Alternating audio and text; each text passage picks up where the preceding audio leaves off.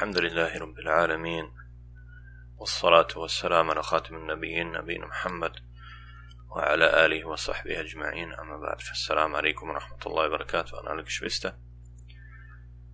إن شاء الله ما خم في فايتا هويتا مت دم حديث نما 21 aus عمدة الأحكام.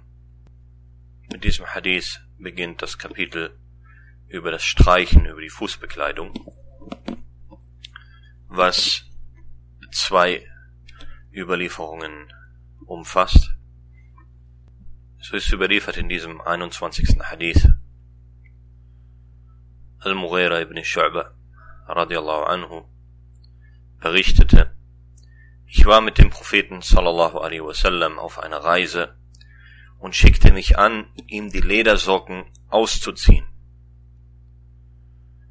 Da sagte er, lass sie, denn ich habe sie im Zustand der Reinheit bekleidet. Dann strich er über sie, also die Ledersocken. Al-Mughira ibn Shu'ba radiallahu anhu berichtet hier in diesem Hadith, dass er mit dem Propheten sallallahu alaihi wasallam auf einer Reise war. Und als der Prophet Muhammad sallallahu alaihi wasallam seine Gebetswaschung durchführen wollte oder seine Gebetswaschung durchgeführt hat, hat Al-Mughira ibn Shu'ba hat sich angeschickt, die Ledersocken des Propheten Muhammad sallallahu alaihi wasallam ihm auszuziehen. Und daraufhin hat der Prophet sallallahu alaihi wasallam ihm gesagt, dass er sie belassen soll. Die Fußbekleidung in diesem Fall Khuffain, also zwei äh, Fußbekleidung aus Leder, eine Art Ledersocke, ja, dass er diese Ledersocken lassen soll, denn der Prophet Muhammad wasallam sagte, dass er seine beiden Füße im Zustand der Reinheit mit diesen Ledersocken bekleidet hat. Und dann strich der Prophet sallallahu alaihi wasallam über diese Ledersocken, anstatt seine Füße zu waschen. Und das hier erwähnte Streichen über die Fußbekleidung, Barakallahu fikum, während der Gebetswaschung, was man nennt Al-Mash al-Khuffain. Das ist eine die Gebetswaschung erleichternde Erlaubnis. Das ist eine erleichternde Erlaubnis, die genannt wird Ruchsa. Und diese Erlaubnis, das Bestreichen der Fußbekleidung während der Gebetswaschung, diese erleichternde Erlaubnis wurde überliefert von vielen der Sahaba radiallahu anhum und wurde so oft überliefert, dass kein Zweifel an der Richtigkeit dieses Streichens über die Fußbekleidung während dem Wudu, während der Gebetswaschung, dass kein Zweifel an der Richtigkeit dieser Sache herrscht. Das hat auch Al-Hassan al-Basri, rahimahullah, gesagt. 70 der Gefährten des Propheten, sallallahu alaihi wasallam, haben mir berichtet, dass er über die Fußbekleidung strich. Und mit dem Streichen über die Fußbekleidung Barakallahu fikum, so ist gemeint, dass man, anstatt die Füße zu waschen, dass man die Fußbekleidung bestreicht während dem Wudu, nachdem man also den Kopf bestrichen hat, mit den Händen, mit den Handflächen, mit den offenen Handflächen, die man erneut mit Wasser benetzt hat, mit Wasser feucht gemacht hat nach dem Bestreichen des Kopfes, wobei man die Finger locker lässt und locker gespreizt lässt. Und dann streicht man von den Zehenspitzen, streicht man mit der Handfläche von den Zehenspitzen ausgehend bis über den Spann des Fußes. Und somit wird der Fußrücken also einmal bestrichen und nur der Fußrücken. Es wird nicht bestrichen die Fußsohle, sondern nur der Fußrücken von oben, ausgehend von den Zehenspitzen bis über den Spann, wobei man vorzugsweise, aber nicht zwingend mit der linken Hand den linken Fußrücken und mit der rechten Hand den rechten Fußrücken bestreicht. Wenn man gleichzeitig bestreicht, wenn man äh, hintereinander bestreicht, so soll man die rechte Seite vorziehen vor der linken Seite. Die Arten der Fußbekleidung Barakallahu fikum, die man bestreichen darf, so besteht hier eine Meinungsunterschiedlichkeit unter den Gelehrten. Es gibt Gelehrte, die nur erlaubt haben, über die oder über Ledersocken sozusagen, über lederne Fußbekleidung zu streichen während dem Wudu. Weil das sind die, das sind die überlieferten äh, Fußbekleidungen in diesen Ahadith, die eindeutig überliefert wurden. Wobei die richtige Meinung, Wallahu ta'ala alam, die ist, dass man ebenso über Fußbekleidung aus Stoff oder Wolle oder ähnliches ausstreichen darf, wenn die Voraussetzungen dafür erfüllt sind. Und zu diesen Voraussetzungen, die erfüllt sein müssen, dass man streichen darf über die Fußbekleidung, dazu komme ich inshallah äh, in der Erklärung zum nächsten Hadith, in der Erklärung zur nächsten Überlieferung, der Überlieferung Nummer 22. So dieses Streichen auch über andere außer als Leder oder über andere Fußbekleidung außer Leder, außer solche aus Leder. Das geht aus mehreren Überlieferungen hervor auch, wobei jedoch jede einzelne für sich genommene Überlieferung hier, die spricht über das Streichen über Socken beziehungsweise Strümpfe aus Stoff beziehungsweise Wolle, dass jede einzelne dieser Überlieferungen weist eine gewisse, eine gewisse Schwäche auf, die aber nicht eine Schwäche dieser Überlieferung darstellt, wie zum Beispiel, dass man sagt, dass sie sehr schwach ist oder gar erlogen ist, sondern sie weisen eine gewisse Schwäche auf, wobei aber sie diese Überlieferungen sich gegenseitig, gegenseitig stützen und gegenseitig stärken. Deswegen ist Wallahu ta'ala alam die richtigere Meinung, dass man eben auch über Fußbekleidung aus Stoff beziehungsweise Wolle streichen darf, wenn die Voraussetzungen dafür erfüllt wurden und zu diesen Voraussetzungen komme ich jetzt in der Erklärung des nächsten Hadithes, in der Erklärung der Überlieferung Nummer 22. In der 22. Überlieferung heißt es, Hudayfa ibn al-Yaman radiallahu anhuma berichtete, ich befand mich mit dem Propheten sallallahu alaihi wasallam auf einer Reise. Er ließ Wasser, das heißt er urinierte beim Toilettengang, vollzog daraufhin die Gebetswaschung und strich dabei über seine beiden Ledersocken. Und diese dieser Wortlaut des Hadithes, dieser Wortlaut dieser Überlieferung ist ein zusammengefasster Wortlaut Barakallahu fikum, wie auch darauf hingewiesen wurde in dem Buch selber, Umdatul Ahkam. So die Voraussetzungen für das Bestreichen der Fußbekleidung, dass also dieses Bestreichen als Ruchsa, als erleichternde Erlaubnis, dass man diese erleichternde Erlaubnis, diese Ruchsa wahrnehmen darf, als Voraussetzungen müssen die folgenden Dinge erfüllt sein. Und Voraussetzung nennt man Shurut.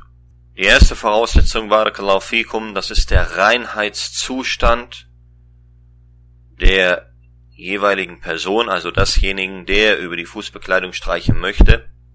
Der Reinheitszustand At-Tahara, und zwar die vollständige Reinheitszustand dieser Person beim Anziehen der Fußbekleidung. Also wenn er diese Fußbekleidung anlegt, muss er sich im Zustand der Tahara, muss er sich im vollständigen Reinheitszustand befinden.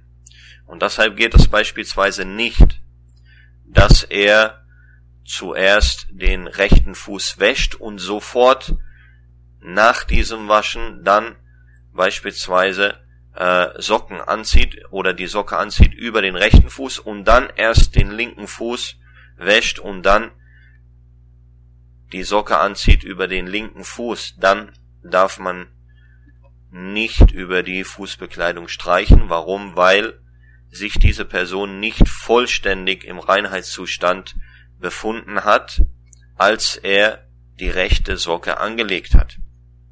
Und diese, dieser Schart oder diese Voraussetzung geht hervor aus dem vorigen Hadith Nummer 21, den wir bereits besprochen haben, in dem der Prophet sallallahu alaihi wasallam sagte, lasse sie, denn ich habe die beiden Füße hineingesteckt oder bekleidet, während sie im Reinheitszustand waren. فَإِنِّي أَدْخَلْتُهُمَا طَاهِرَتَيْن die zweite Voraussetzung, Barakallahu fikum, dass man streichen darf über die Fußbekleidung während der, während der Gebetswaschung, anstatt die Füße zu waschen, das ist, dass die Fußbekleidung selbst rein sein muss. Rein entsprechend der islamischen Definition. Das heißt, die Fußbekleidung muss tahir sein. Sie darf nicht najis sein. Beispielsweise, was najis ist, ist beispielsweise Schweineleder. Wenn diese Fußbekleidung beispielsweise sich oder diese Fußbekleidung gefertigt ist beispielsweise aus Schweineleder, so darf man, so darf man darüber nicht streichen während dem Wudu oder während der Gebetswaschung. Oder wenn eine Najase sich direkt darauf befindet, beispielsweise eine Unreinheit sich auf dieser Fußbekleidung befindet, so darf man auch nicht darüber streichen und natürlich darf man auch nicht damit beten. Aber das ist auch eine der Voraussetzungen, die die Gelehrten genannt haben für das Streichen über die Fußbekleidung Barakallahu fikum. Die dritte Voraussetzung Barakallahu fikum, das ist, dass diese Fußbekleidung den gesamten Bereich des Fußes bedeckt, der normalerweise bei der Gebetswaschung gewaschen, gewaschen werden muss.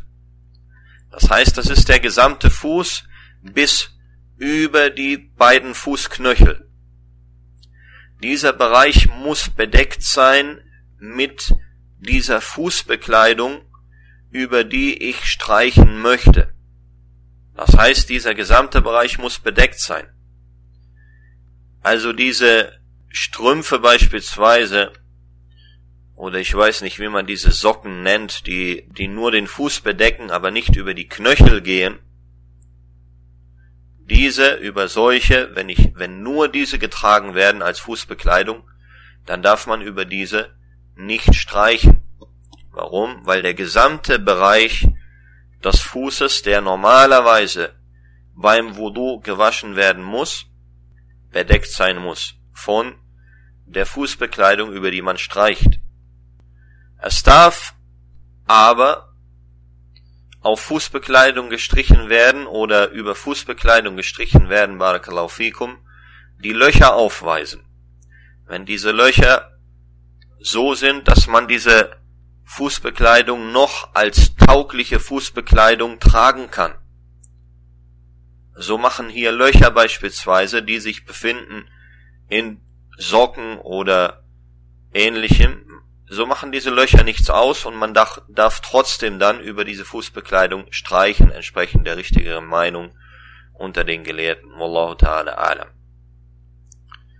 Eine weitere Voraussetzung, Barakallahu fikum, dass man streichen darf über die Fußbekleidung, anstatt die Füße zu waschen während der Gebetswaschung, eine weitere Voraussetzung ist das Einhalten der für das Bestreichen der Fußbekleidung bei der Gebetswaschung begrenzten Zeit.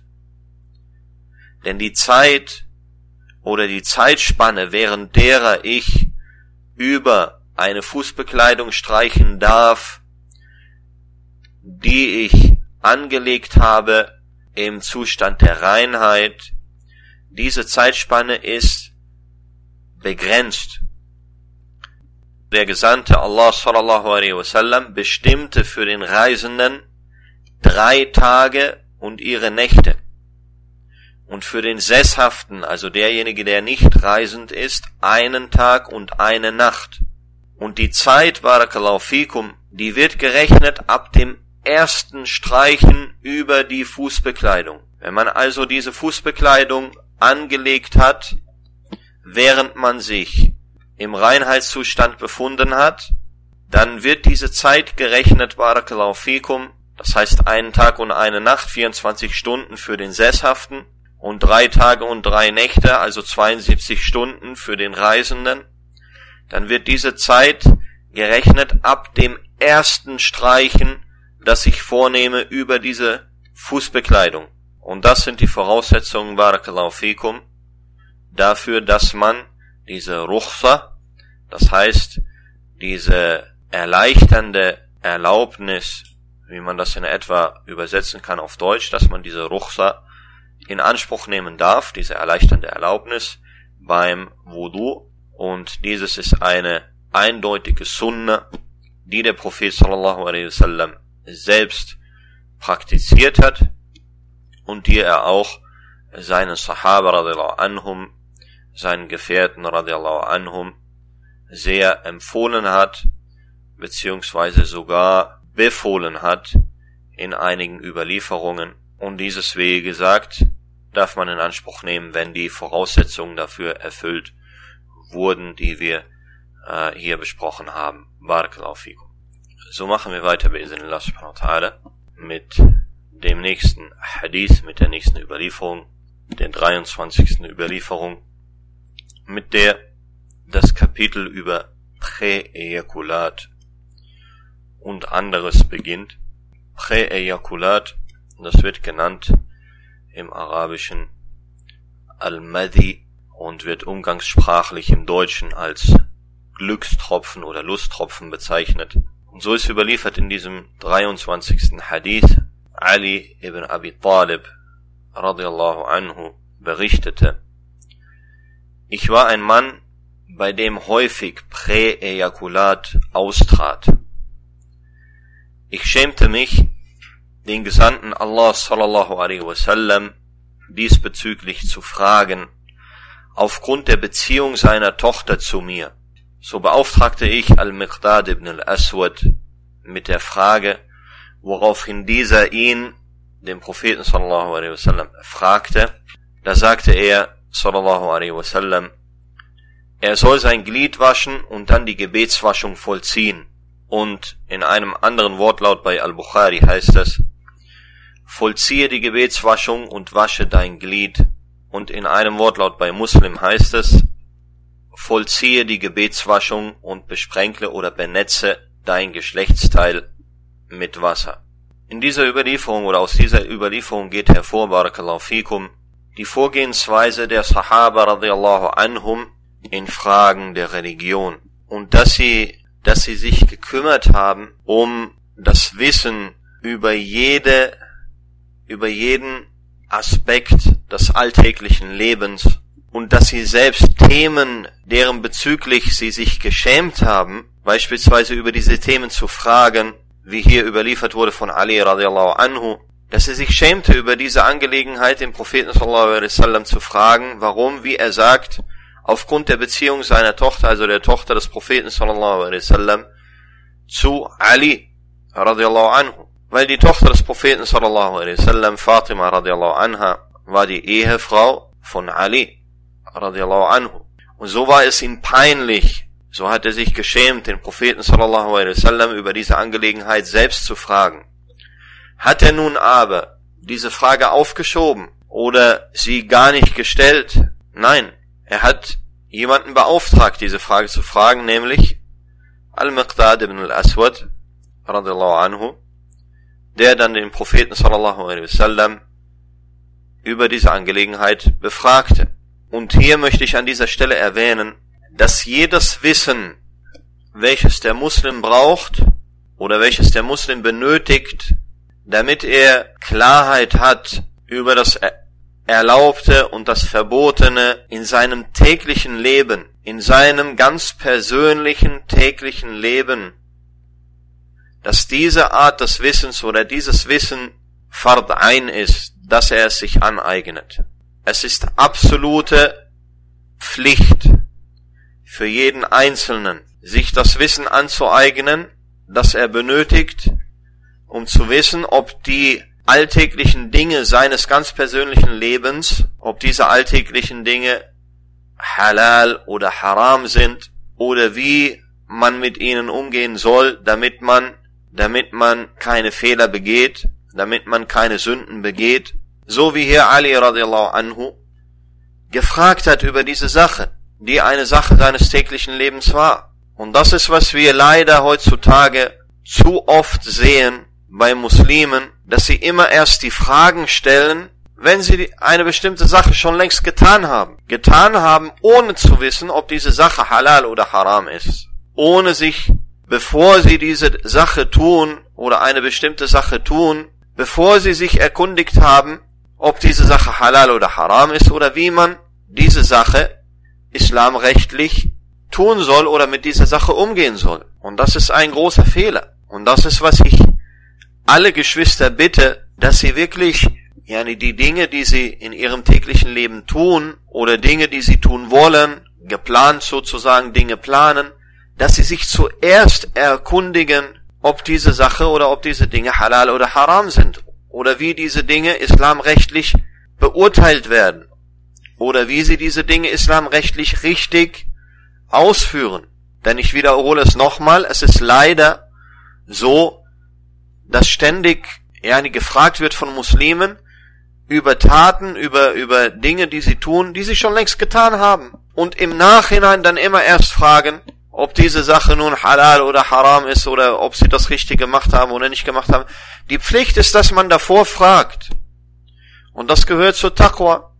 Das gehört zur Gottesfurcht. Das gehört vor der, zur Furcht vor Allah subhanahu wa ta'ala und der Bestrafung.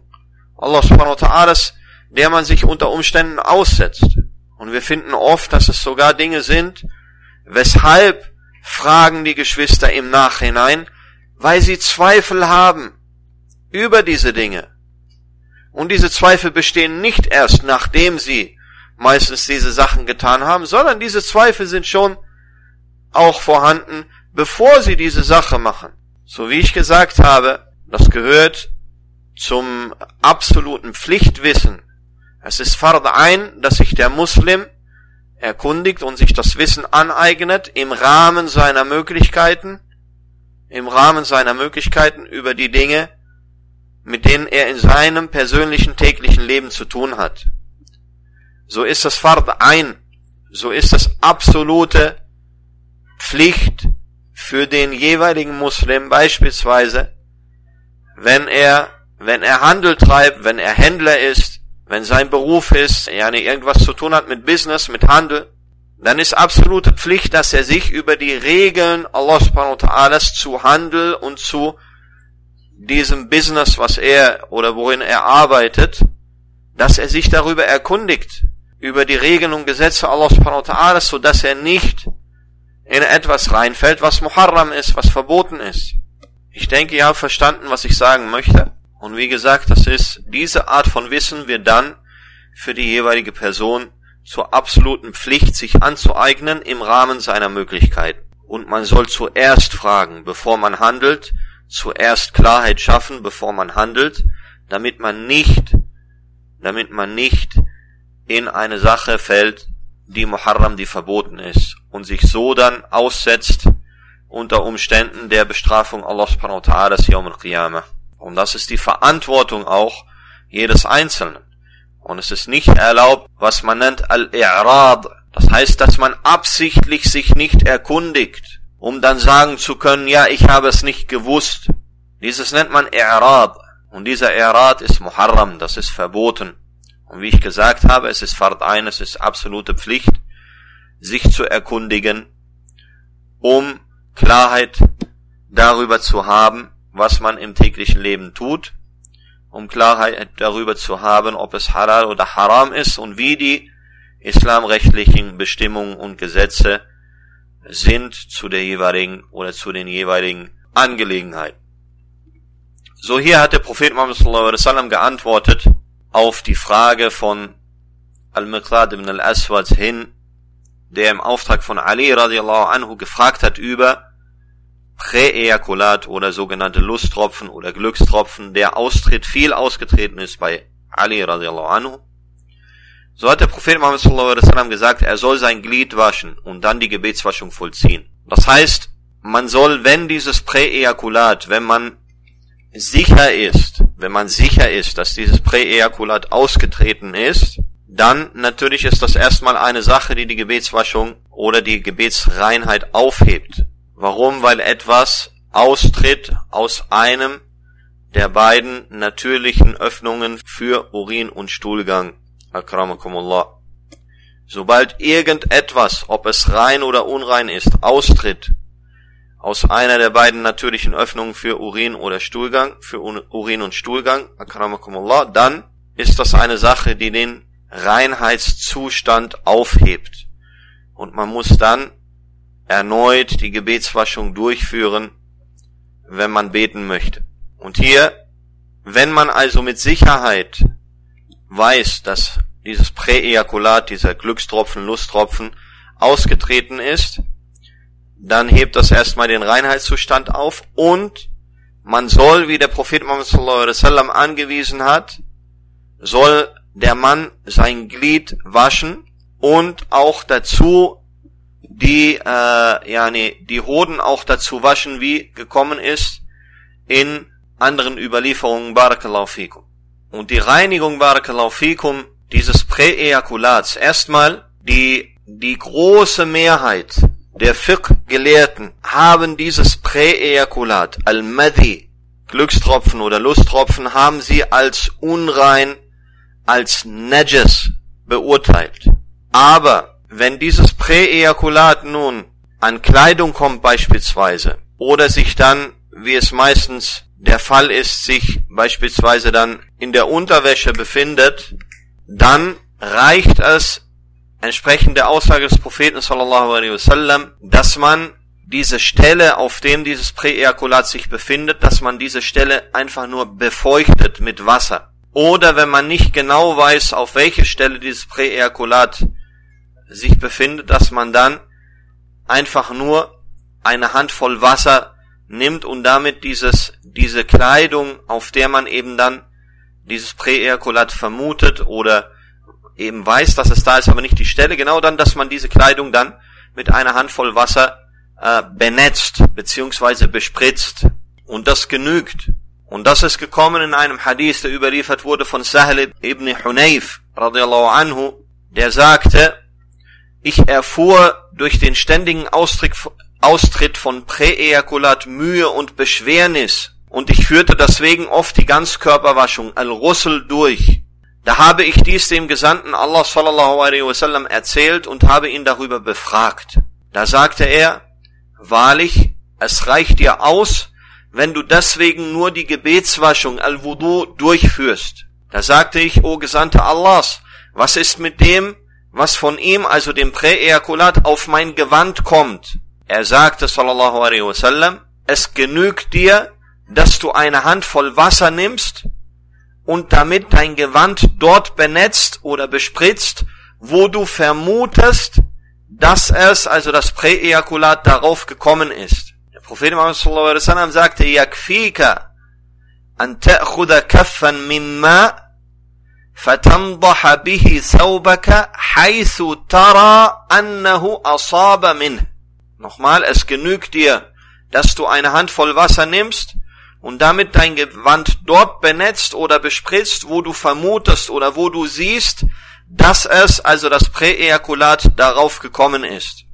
Und dieser Hadith wurde überliefert bei At-Tirmidhi und Ibn Hibban und anderen. So das ist, wie man umgehen soll mit dieser Sache und wie man eben auch dann seine Kleidung, wie man eben dann auch seine Kleidung reinigen soll und eben, dass man auch dann oder dass der Mann sein Glied und auch wie aus anderen Überlieferungen hervorgeht, auch seine Hoden waschen soll. Und das ist was mit, mit diesem Hadith und mit diesem Thema zusammenhängt. Barakallahu Kommen wir zum Hadith Nummer 24, zur Überlieferung Nummer 24. Abbad ibn Tamim berichtete über Abdullah ibn Zayd ibn Asim al-Mazini, dass er sagte, es wurde sich beim Propheten sallallahu alaihi wasallam über jemanden beschwert, der sich einbildet, dass er im Gebet etwas vorfindet. Da sagte er, sallallahu alaihi wasallam, er soll sich nicht eher vom Gebet entfernen, bis er einen Ton hört oder etwas riecht. Diese Überlieferung, Barakallahu fikum, spricht hier über jemanden, der vermutet, der eine Vermutung hat, aber nicht sicher ist, ob er während dem Gebet Luft gelassen hat oder nicht.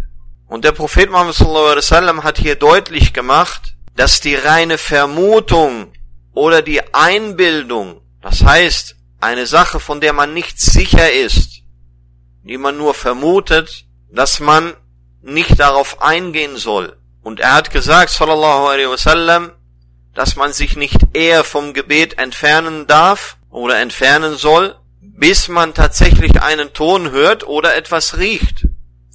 Das heißt, bis man mit Sicherheit, mit Sicherheit weiß, dass tatsächlich Luft ausgetreten ist. Und dieser Hadith, Barakallahu fikum, diese Überlieferung ist die Basis einer sehr, sehr wichtigen Regel des Fiqh.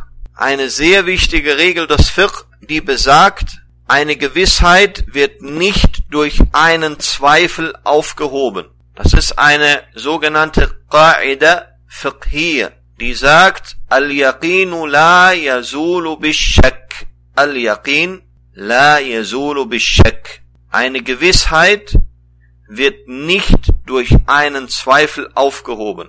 Und diese Regel ist extrem wichtig. Und diese Regel bringt uns bei den Umgang mit Zweifel. Ich habe Zweifel, ob ich meinen Reinheitszustand verloren habe oder nicht. Oder ich habe Zweifel, weil ich es vergessen habe, ob ich nach einem Toilettengang, akramakumullah, ob ich danach Wudu gemacht habe oder nicht. Oder ich habe Zweifel, ob an dieser Stelle, an der ich beten möchte, ob es an dieser Stelle Najasa, Unreinheit gibt oder nicht. Oder ich habe Zweifel, ob dieses Wasser, mit dem ich jetzt Wudu machen möchte, ob dieses Wasser jetzt rein ist oder nicht. So wie geht man mit Zweifel um? Das ist hier, was diese Regel, was diese Regel besagt und deren deren Basis oder deren, nee, deren Basis dieser Hadith, diese Überlieferung ist.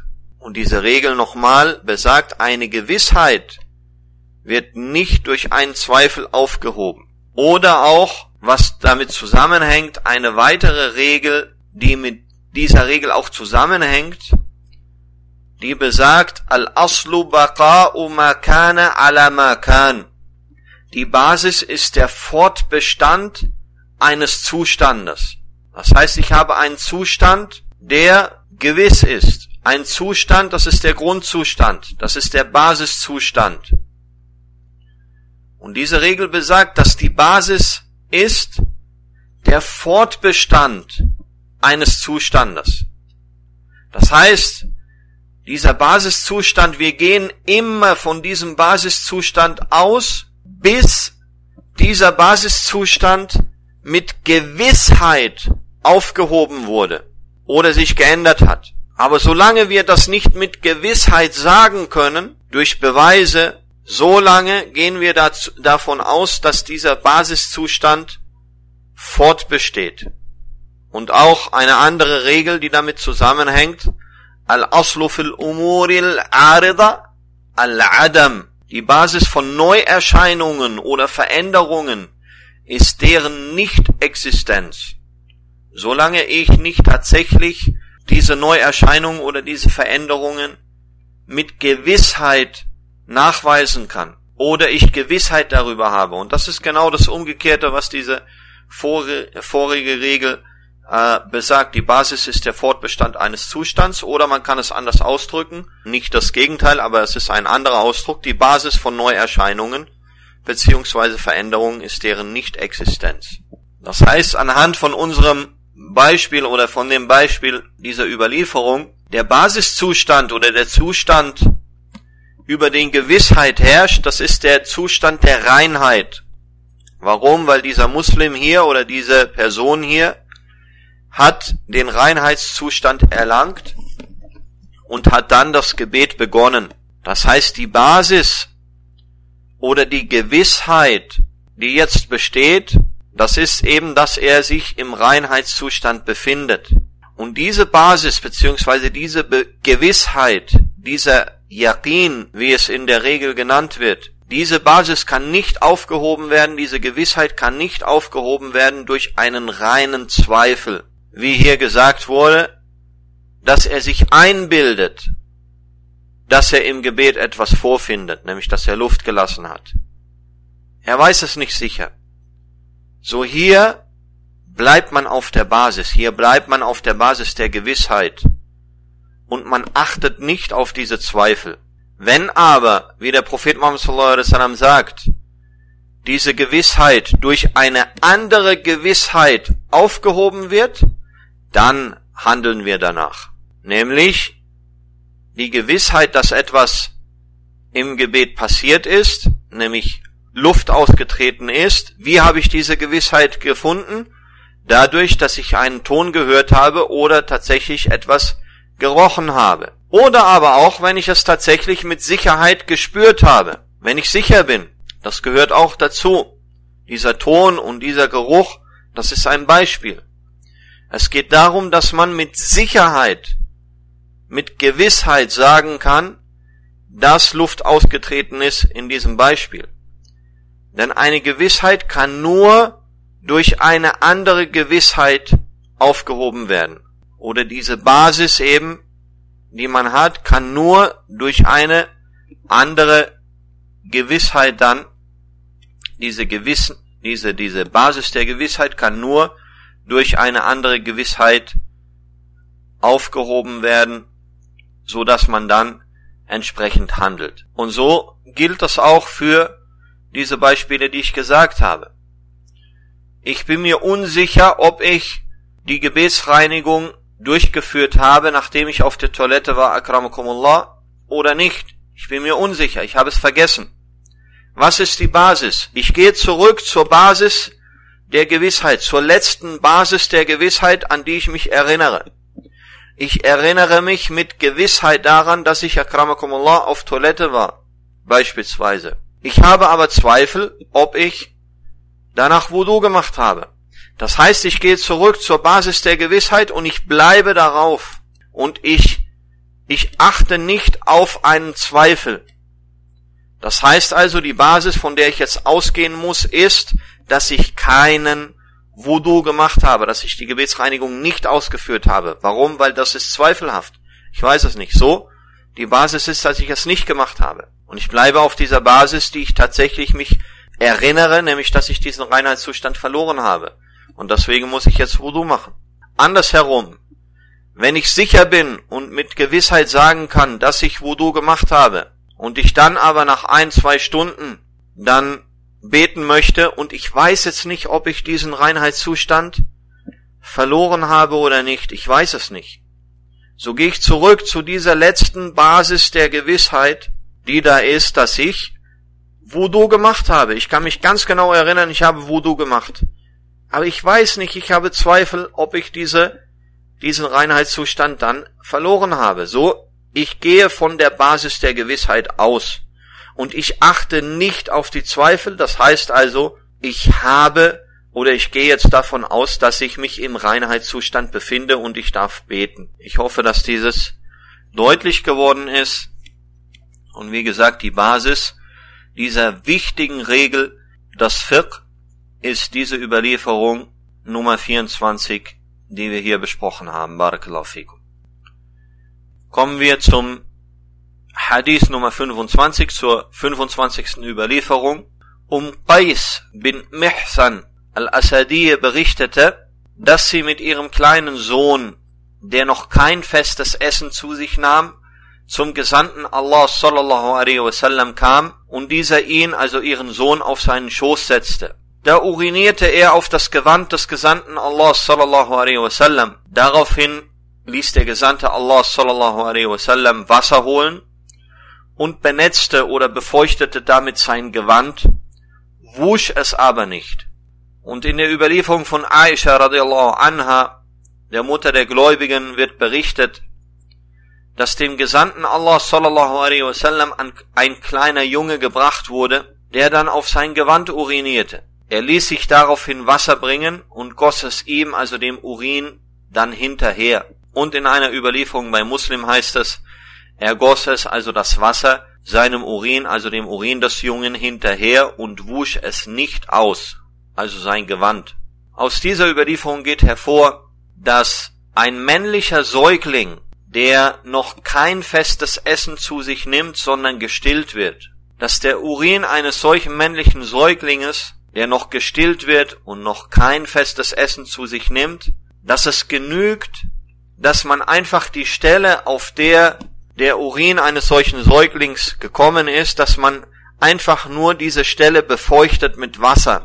Einfach nur Wasser, ein wenig Wasser darauf gießt oder eben mit Wasser diese Stelle benetzt bzw. befeuchtet. Und dass man nicht auswaschen muss, beispielsweise Textilien, Kleidung, dass man nicht auswaschen muss und sicher gehen muss, dass wirklich alles komplett richtig rausgewaschen wurde, so wie es der Fall ist bei anderen Najasat, bei anderen Unreinheiten. Und das ist eine Besonderheit, die nur gilt für einen männlichen Säugling.